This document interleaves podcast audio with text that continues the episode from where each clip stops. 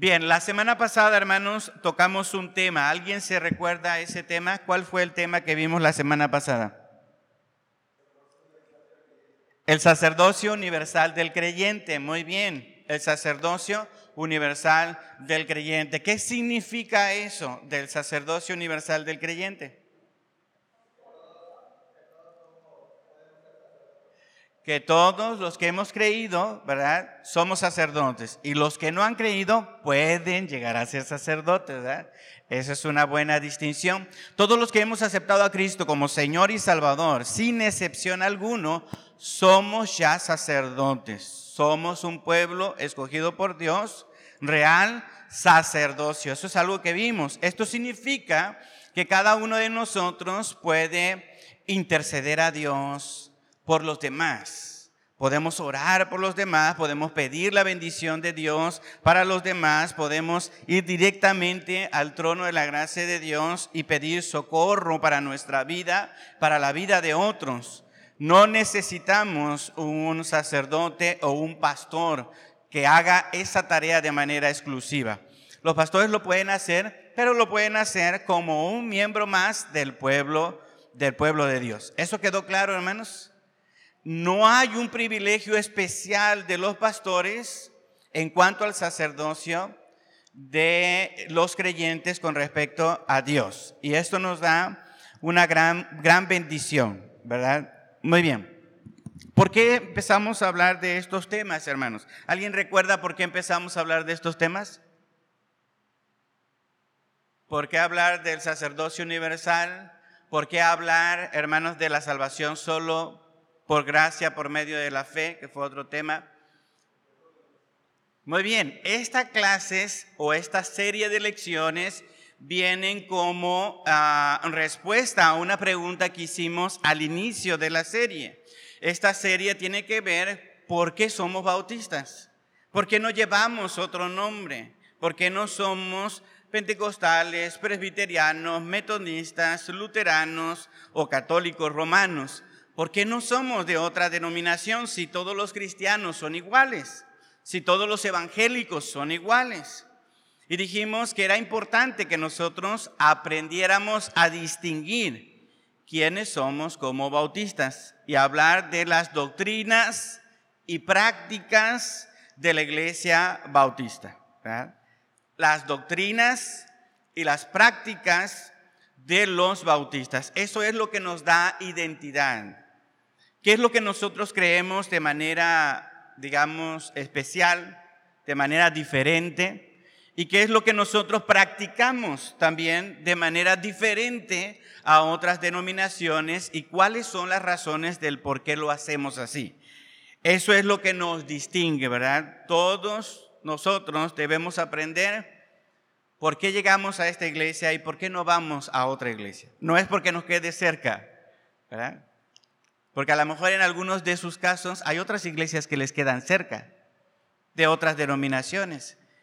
Pero bueno, lo que aquí se enseña y cómo se practica es la forma en la que nosotros hemos aprendido qué dice la palabra de Dios respecto a esas doctrinas y respecto a esas prácticas. Y eso es lo que hace que un bautista sea un bautista. Lo primero es que somos cristianos aceptamos a Cristo, ¿verdad? Como Señor y Salvador. Y dentro del gran abanico de cristianos existen las denominaciones. Y esas denominaciones tienen sus doctrinas y sus prácticas. Bien, hoy nos toca entonces hablar, hermanos, sobre el bautismo del creyente. Todos pueden ver ahí en la pantalla, ¿verdad? Bien, vamos a, entonces a ponernos de pie, vamos a orar, hermanos para que quede clara la palabra de Dios en nuestra mente. Puestos de pie, oramos.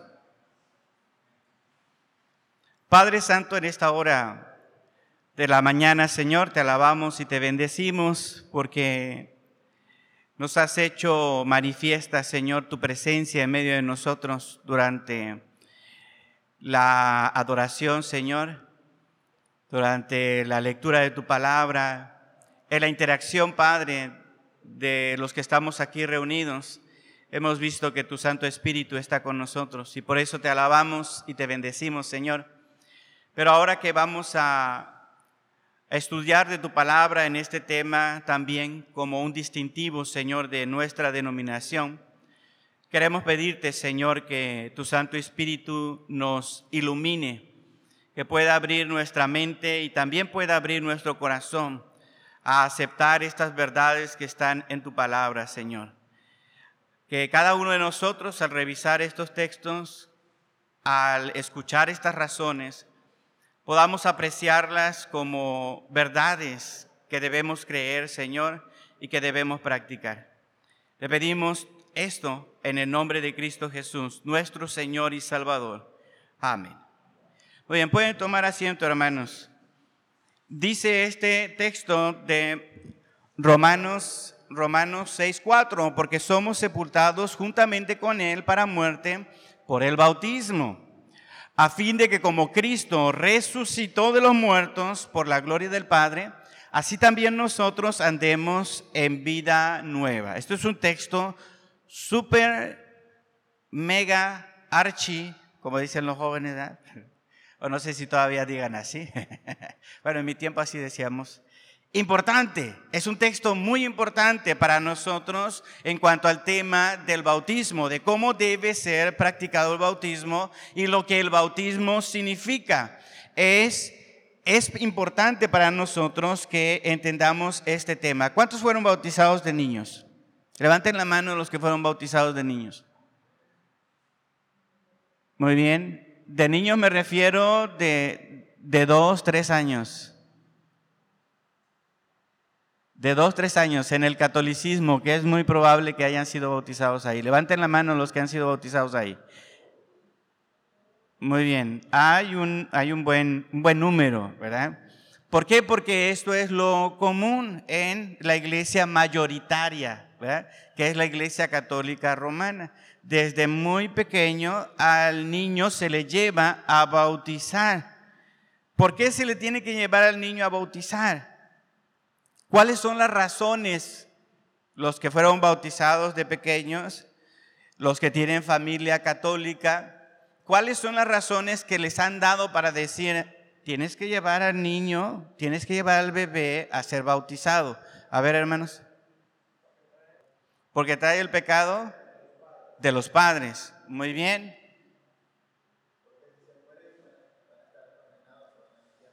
Porque si se mueren van a estar condenados, sí, también hemos escuchado eso, ¿ok? ¿Qué otras razones?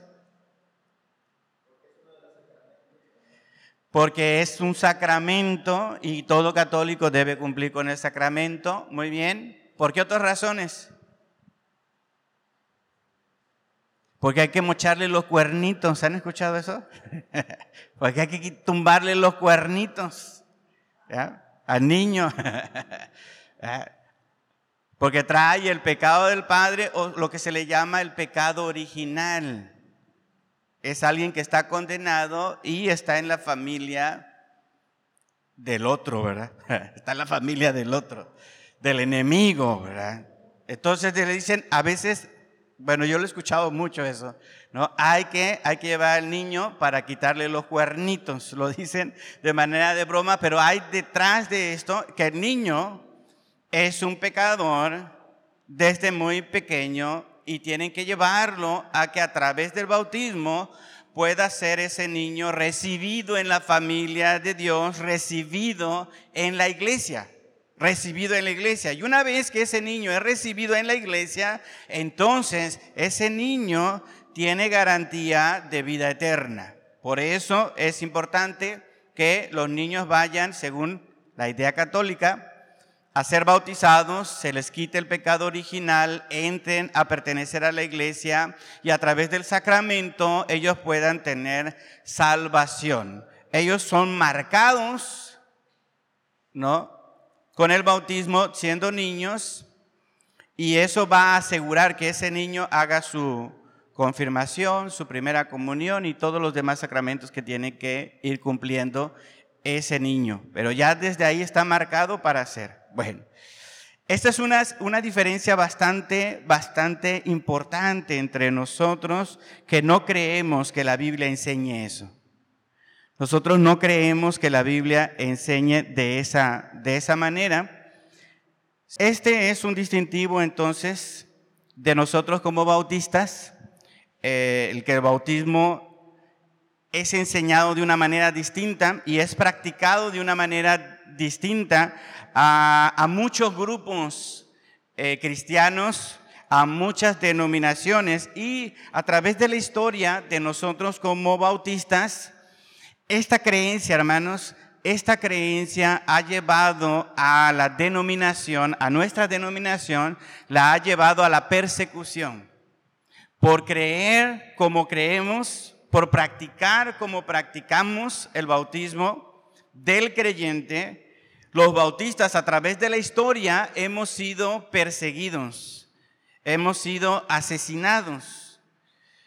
Mucha gente llamándose también cristiana, pero con una visión diferente de la doctrina, no les ha gustado que nosotros como denominación enseñemos lo que la palabra de Dios dice con respecto al bautismo. Así que por ser bautistas y tener esta doctrina del bautismo del creyente y esta práctica específica, muchos han dado la vida, en nuestra historia como denominación. Muchos nos han perseguido. Ahorita ya hay un poco más de tolerancia con respecto a, este, a, este, a esta doctrina, pero en el pasado fue así. Y la pregunta entonces sería, ¿por qué los bautistas se aferran a la creencia y a la práctica de la inmersión? ¿Por qué? ¿Por qué, por qué nosotros, a pesar de que mm, es un riesgo creer de esta manera, porque en la historia de nuestra denominación nosotros nos hemos aferrado o hemos sido muy firmes en seguir creyendo esto y seguir practicando el bautismo del creyente de la forma en que lo hacemos? Bueno, en primer lugar es porque el bautismo, hermanos, en primer lugar, el bautismo es solo para creyentes. La Biblia enseña que el bautismo es solo para creyentes. Nos aferramos a eso porque la Biblia es lo que enseña. Nos aferramos a la doctrina del bautismo del creyente porque la Biblia es lo que enseña. Enseña que solamente los creyentes deben ser bautizados. Nos, nos aferramos a esta doctrina y a esta práctica porque la Biblia enseña, hermanos, que el bautismo es solo por inmersión. Segunda razón, porque es solo por inmersión y nos aferramos o somos fieles a esta doctrina o a esta práctica porque la Biblia dice y enseña que el bautismo es simbólico. Tres cosas que nosotros podemos constatar en la palabra de Dios. ¿Me las pueden repetir? Le dije que tenía que poner más atención porque ya no lo iban a, poner ahí, ¿verdad? Bueno, eh, Pastor Daniel, primera razón. ¿Por qué nos aferramos a que eh, eh, el bautismo del creyente sea enseñado y practicado de la forma que lo hacemos? Dijimos, porque la Biblia enseña que el bautismo es solo para creyentes. ¿Alguien, ¿Quién le ayuda al hermano Daniel? hermana Claudia. Solo para creyentes. Muy bien. Ya los em, em, empecé a poner nerviosos, ¿verdad? Así, así, me pasaba en la escuela. Yo empezó a preguntar al maestro. ¿Qué dijo? Bien, segunda razón, porque el bautismo, según enseña la Biblia, es solo por, por inmersión, ¿verdad? Solo por inmersión. Y la última razón es porque la Biblia enseña que el bautismo es simbólico. Muy bien. Entre todos es más fácil. Pero hermano, no deje de poner atención porque le voy a preguntar, le puedo preguntar directamente para que no se me duerma. Busque su Biblia, si no trajo su Biblia, este, físicamente busque en su celular su Biblia, que ya le dije dónde la puede descargar. Traiga ahí su Biblia para que si yo le digo, léame el siguiente versículo, hermano, hermana, usted lo pueda hacer. Bien. Ok, entonces eso es lo que vamos a revisar. ¿por qué nosotros como bautistas enseñamos esta doctrina de una manera específica y por qué la practicamos de esta forma? Tenemos tres razones. Porque el bautismo es solo para creyentes, porque el bautismo es solo por inmersión y porque el bautismo es simbólico. El bautismo es simbólico. Veamos el primer punto entonces, hermanos. El bautismo es solo para creyentes. El bautismo es solo para creyentes. En el Nuevo Testamento, el bautismo venía después de la conversión. ¿Escuchó bien?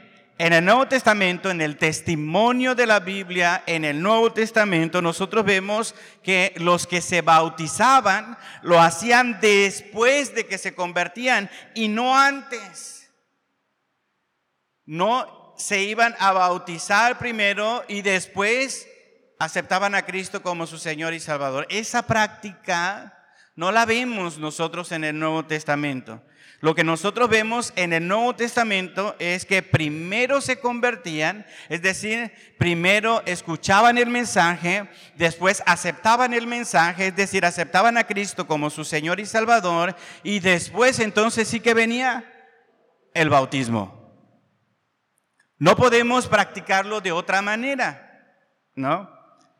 No era el bautismo necesario para la salvación. El bautismo no era necesario para salvación. Nosotros vemos en el Nuevo Testamento que el bautismo venía antes de la conversión y que no era necesario para la salvación. Esto es importante porque aún siendo evangélicos, aún siendo bautistas, algunos todavía llegan a creer que el bautismo es para perdón de pecados, para salvarse. Y la Biblia no enseña eso. La Biblia enseña que el bautismo viene después de la conversión. Por eso es que decimos que el bautismo es solo para creyentes. El que no se ha convertido, hermanos, el que no ha aceptado a Cristo como Señor y Salvador, no es un creyente.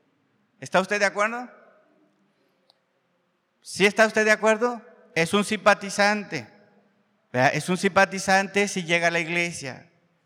Pero si no ha tomado la decisión, no se le puede bautizar. Es que yo fui bautizado eh, en la playa. Fui a acompañar a, mi primo. Fui a, fui a acompañar a mi primo que iba a ser bautizado. Estábamos todos en la playa y entonces el pastor dijo, el que quiera ser bautizado, pase al frente. Y que me empujan. y que me empujan. Y pues me bauticé. ¿Sí me explico, hermanos? Hay muchos testimonios de gente que se ha bautizado en esa circunstancia. Es que el pastor estuvo, insiste y insiste y insiste en la predicación y, hasta se me quedaba viendo.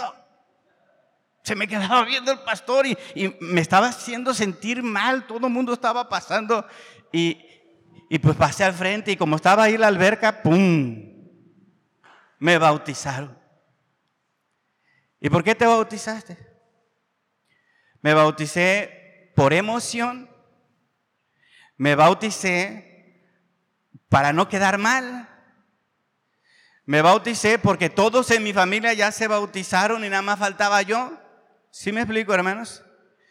Estas son las razones que mucha gente ha tenido para bautizarse, pero la Biblia enseña, y lo vamos a ver ahorita, que el bautismo solo, solamente viene después de la conversión. Si alguien no ha aceptado a Cristo como su Señor y Salvador y se bautiza, ese bautismo no significa nada. Ese bautismo no es bautismo bíblico. ¿Sí me explico? No es por las razones correctas que la palabra de Dios enseña que debe ser un bautizo. ¿no? Alguien que se bautiza y no es creyente, su bautismo no es válido ante los ojos de Dios. Si un niño, un bebé es bautizado de pequeño, no hizo una confesión de fe, no entendió el mensaje, pero sus padres lo llevaron a que le echaran agua en la cabecita, ese bautismo no significa nada. No es el bautismo que dice la palabra de Dios. Vamos a Hechos capítulo 2, versículo 37. Hechos, capítulo 2, versículos 37 al 41. Si alguien lo tiene, lo puede leer. Hechos 2, 37 al 41. Muy bien, entonces, ¿qué debemos hacer para ser salvos? Eso fue lo que preguntaron, ¿verdad? ¿Cuál es el contexto? Pedro estaba predicando, es su primer sermón. Es su primer sermón. Cuando llegó el día de Pentecostés, hubo una manifestación especial, única, en Pentecostés y Pedro empezó a predicar y a explicar lo que había sucedido. Y ellos, después de escuchar el mensaje, preguntan, ¿qué debemos hacer para ser salvos? Y nota lo que dice Pedro. ¿Qué debe hacer? Usted se tiene que bautizar en la iglesia bautista. Porque si no, no puede ser salvo. Eso dice el texto, hermanos. ¿Qué tiene que hacer? Arrepentirse. ¿Y qué significa arrepentirse? Entender que eres un pecador, que estás condenado al infierno, que Jesucristo tomó tu lugar, pagó por tus pecados y que si tú pones la fe en Él puedes ser salvo. Pero tienes que arrepentirte de haber ofendido a Dios, tienes que arrepentirte de llevar esa vida que llevabas y poner tu fe en Dios. El arrepentimiento incluye también la fe.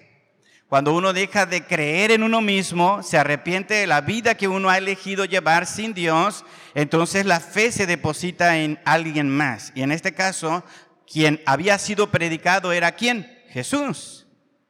Jesús había sido predicado. Entonces, tenían que primero arrepentirse. Y después, como una manifestación de eso que ha sucedido en el corazón, en el interior del ser humano, ellos tenían que demostrar esa conversión. ¿Cómo lo iban a hacer? Bautizándose. ¿Verdad? Bautizándose. A veces no entendemos la, construcción gramatical que está en este texto y decimos, es que tenían que bautizarse para perdón de pecados. No, tenían que, tenían que arrepentirse para el perdón de pecados y manifestarlo a través del bautismo. La construcción en español no nos ayuda mucho, pero en el texto original hay mucho más la intención que les estoy diciendo ahorita. Sí, Pastor Daniel. Ok. Sí, el problema es que olvida el contexto. Casi siempre, hermanos, los errores de interpretación son errores del contexto. ¿Cuál es el contexto? Que ellos estaban preguntando, ¿qué está pasando con los cristianos? Están hablando en otros idiomas, lo que el texto dice que estaban hablando en lenguas, en otros idiomas. ¿Qué está pasando? Pues es el Espíritu Santo lo que está sucediendo. Y, y Pedro les explica. ¿No? Ese Espíritu Santo, ya hablamos sobre esto, ese Espíritu Santo que era prometido en el Antiguo Testamento, que iba a ser derramado sobre todo el pueblo, es lo que estaba sucediendo. Están ustedes atónitos, no saben lo que está sucediendo, pero a ustedes mismos les puede pasar el que el Espíritu Santo llegue a su vida. Eso es lo que está respondiendo aquí, ¿no? ¿Cómo? ¿Cómo puedo hacer que yo pueda hablar en otro idioma y testificar de Jesús? ¿Cómo lo puedo hacer? Ellos lo están haciendo. Pero yo, que no soy todavía creyente, estamos en el contexto del pasaje. ¿No? ¿Cómo lo puedo hacer yo? Entonces, Pedro les dice, tienen que arrepentirse arrepentirse. La clave está en arrepentirse y después bautizarse la manifestación de lo que ha sucedido. Y si ustedes se arrepienten, entonces van a recibir el Espíritu Santo. Y la enseñanza de Pablo más adelante en las demás cartas nos va a ratificar esto, que cuando el creyente o cuando la persona acepta a Cristo como Señor y Salvador, inmediatamente el Espíritu Santo viene y lo sella. ¿Cómo lo sella? Viviendo en Él viviendo en Él. ¿no? no tiene que esperar hasta el bautismo, esto es algo que pasa inmediatamente, pero se amplía la enseñanza que vemos en Hechos, se amplía con la enseñanza en Pablo. Cuando nos olvidamos del momento entonces, del contexto de lo que está sucediendo, pueden llegar malas interpretaciones.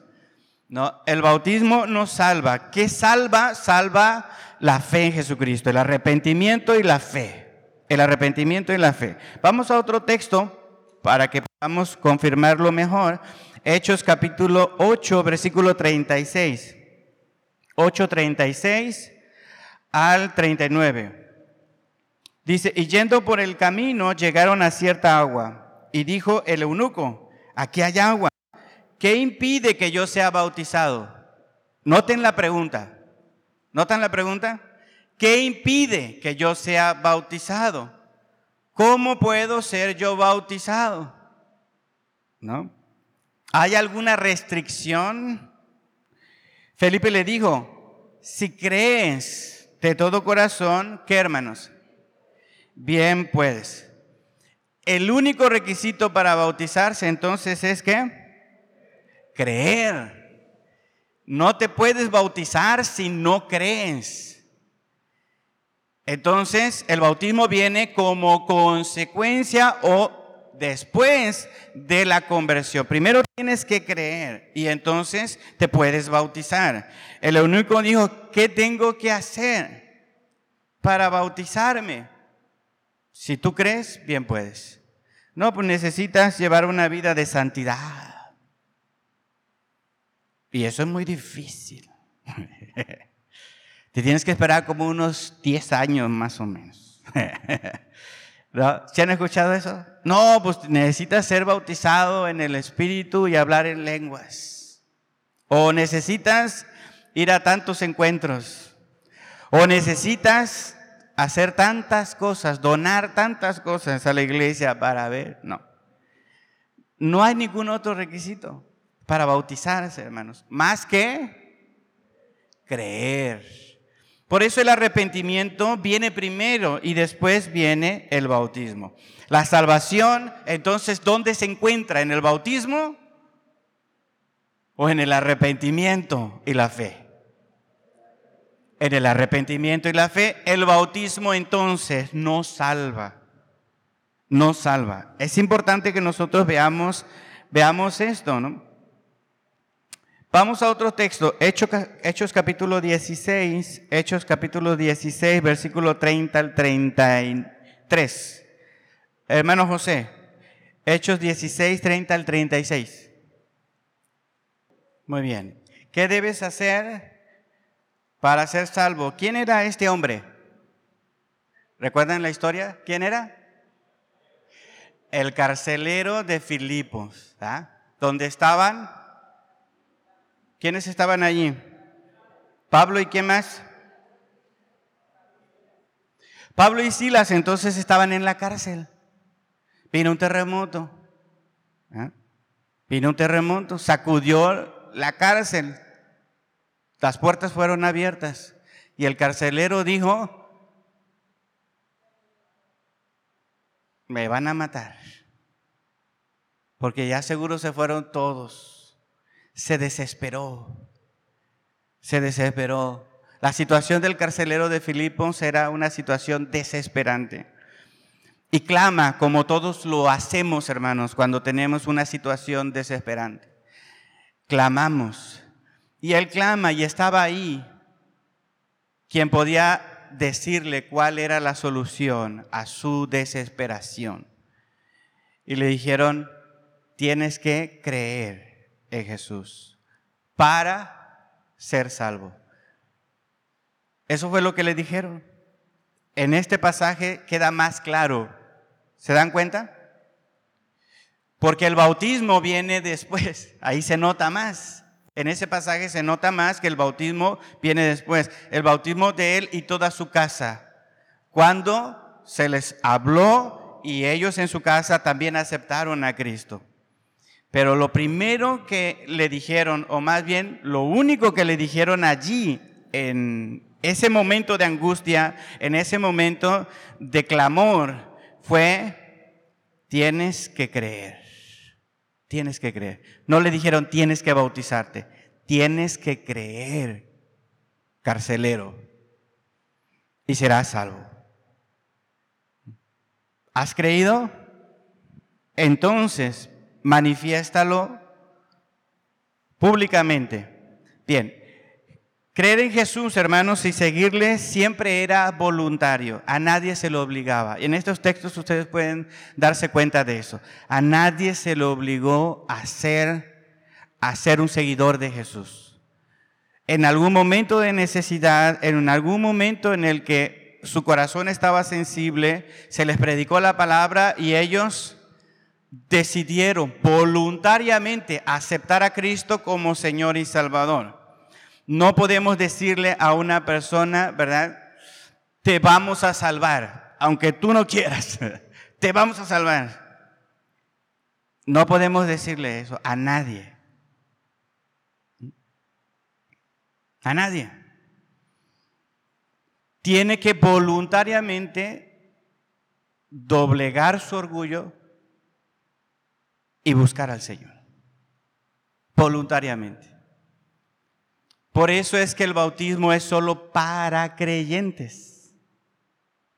Los niños, hermanos, de bebés, no son expuestos al Evangelio. No se les puede salvar. ¿Se me explicó? He cumplido la media hora, hermanos. Bueno, dijimos que un poquito más, ¿verdad? ¿Dudas, preguntas hasta aquí? El bautismo es solo para creyentes. Hubo un personaje que tuvo que dejar un puesto muy importante, hermanos, hace algunos siglos atrás. Él se llamó Henry Dunster. Fue el primer presidente de la Universidad de Harvard. ¿Han escuchado de esta universidad? Fue el primer presidente de esta Universidad de Harvard. Fue obligado a dejar su puesto y fue desterrado de Cambridge por rehusarse a que sus hijos pequeños fueran bautizados en la iglesia estatal. En la iglesia estatal. Pueden buscarlo, Henry Dunster, Dunster, primer presidente de la Universidad de Harvard. Él llegó a la convicción de que solamente se podían bautizar los creyentes. Y al llegar a esa convicción, los del Estado, las autoridades del Estado dijeron, bueno, eh, danos el puesto de presidente y vete de aquí. Esto fue, hermanos, en 1653. ¿Cuál era, ojo, cuál era la religión del Estado en ese entonces en Estados Unidos? ¿Mande? No, él llegó a la convicción bautista, pero en el Estado no eran bautistas, en el Estado eran puritanos. Y esto es algo que quizá muy pocos saben, ¿no? Hay hombres de Dios en la iglesia puritana que son, que son muy ah, seguidos, venerados, ¿no? Como Jonathan Edwards, pero no tenía la doctrina en el bautismo igual que nosotros. Los puritanos bautizaban a los niños. ¿no? Por eso es que bautista es bautista, hermanos. ¿Sí me explico? Tiene una línea muy clara. Bueno, los puritanos entonces dijeron, no, no estamos de acuerdo con tu doctrina, vete. Segundo punto, el bautismo es solo por inmersión. Solo por inmersión. ¿Qué otros métodos hay? Por aspersión. ¿Y por qué? Por la cubeta. ese, es ese, es, en la mojadera, creo. ya viene ese tiempo. Bien, la palabra, hermanos, la palabra bautizo significa bañar, hundir o sumergir. Bautizar entonces significa bañar, hundir o sumergir. Eso es lo que significa la palabra en idioma original, en el griego. Juan el Bautista así lo hacía. Juan el Bautista bautizaba como por inmersión. Yo me estoy arriesgando mucho en esto que estoy diciendo. Porque algunos dicen, no puedes decir que Juan el Bautista bautizaba así. Pero sí lo puedo decir, porque la Biblia nos da esa orientación. No la indicación, pero sí la orientación. Mateo capítulo 3, hermanos. Mateo capítulo 3, versículos 13 al 17.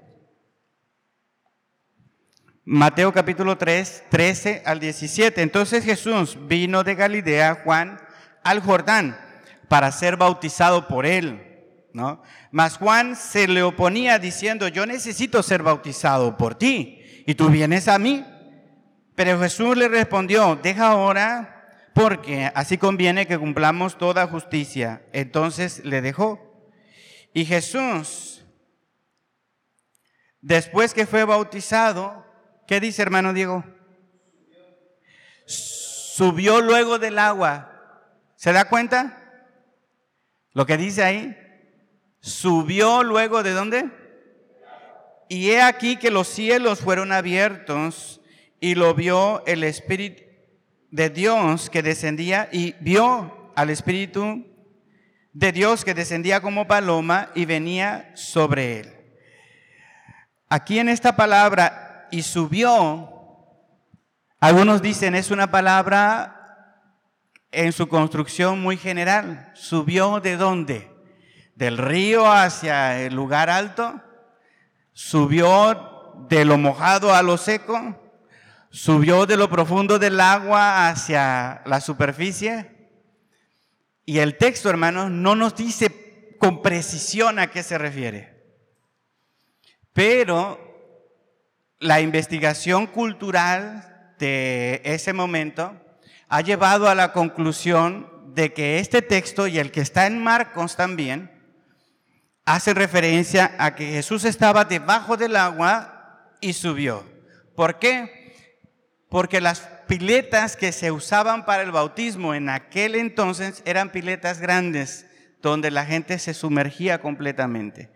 Los esenios que fueron descubiertos, una cuevas en Qumran, también tenían bautisterios allí.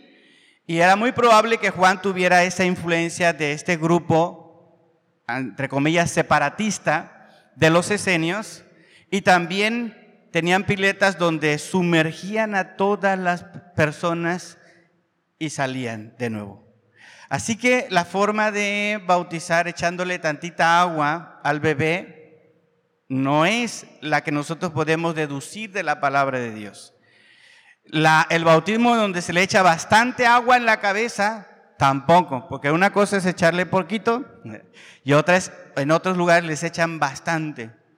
Por ejemplo, los ortodoxos, no todos, pero sí algunos ortodoxos tienen una tina y ponen ahí al, candidato que va a ser bautizado, se bautizan eh, adultos, y de la pileta del, de, sacan el agua y le echan.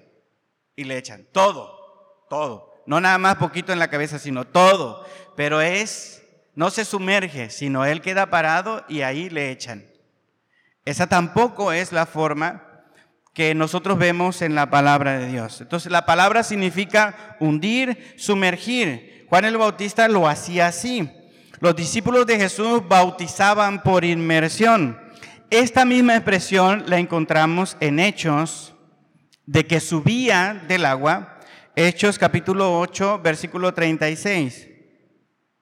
Hechos 8, 36. Alguien léalo, por favor, al 39. Muy bien, entonces el 39 dice, y tiene la misma expresión, ¿cuándo qué? Cuando subieron de qué? Del agua. Los dos fueron y el eunuco fue bautizado. Bien,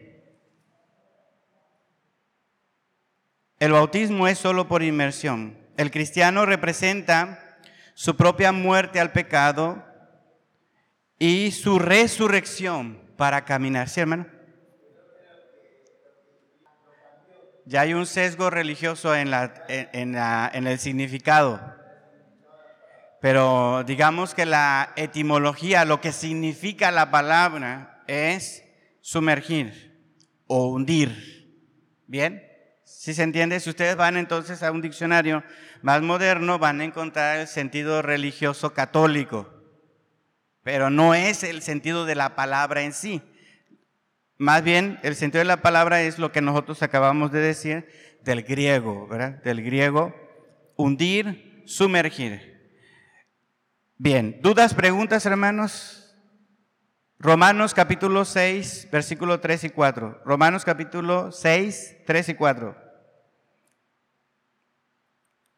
El cristiano representa su propia muerte al pecado y su resurrección para caminar en una nueva vida. Eso es lo que significa, lo que significa el bautismo. ¿Alguien puede leerlo? Romanos 6, 3 al 5, por favor. Muy bien. La pregunta, la pregunta más comprometedora, hermanos, ¿no? La pregunta más comprometedora es, si el bautismo no es por inmersión, si el bautismo no es por inmersión, ¿sí me explico? Si es por rociamiento o por aspersión, si el bautismo no es por inmersión, si los discípulos y Jesús no bautizaron por inmersión, sino lo hicieron de otra forma, ¿por qué Pablo utiliza una imagen como la de muerte, sepultura y resurrección asociada al bautismo. Este es uno de los razonamientos más poderosos para nuestra denominación. Si el bautismo es por rociamiento o por aspersión y no por inmersión, ¿por qué Pablo lo utiliza el bautismo para decir que nosotros al ser bautizados somos a semejanza de Jesucristo que somos sepultados en el agua y luego salidos a resurrección. No tendría razón de ser la enseñanza de Pablo. Este es el argumento más sólido para el método del bautismo. Bien, si tienen dudas, hermanos, o alguna pregunta, anótenla para que no se les olvide y el próximo domingo vamos a, a resolverlas. Que el Señor les bendiga, hermanos.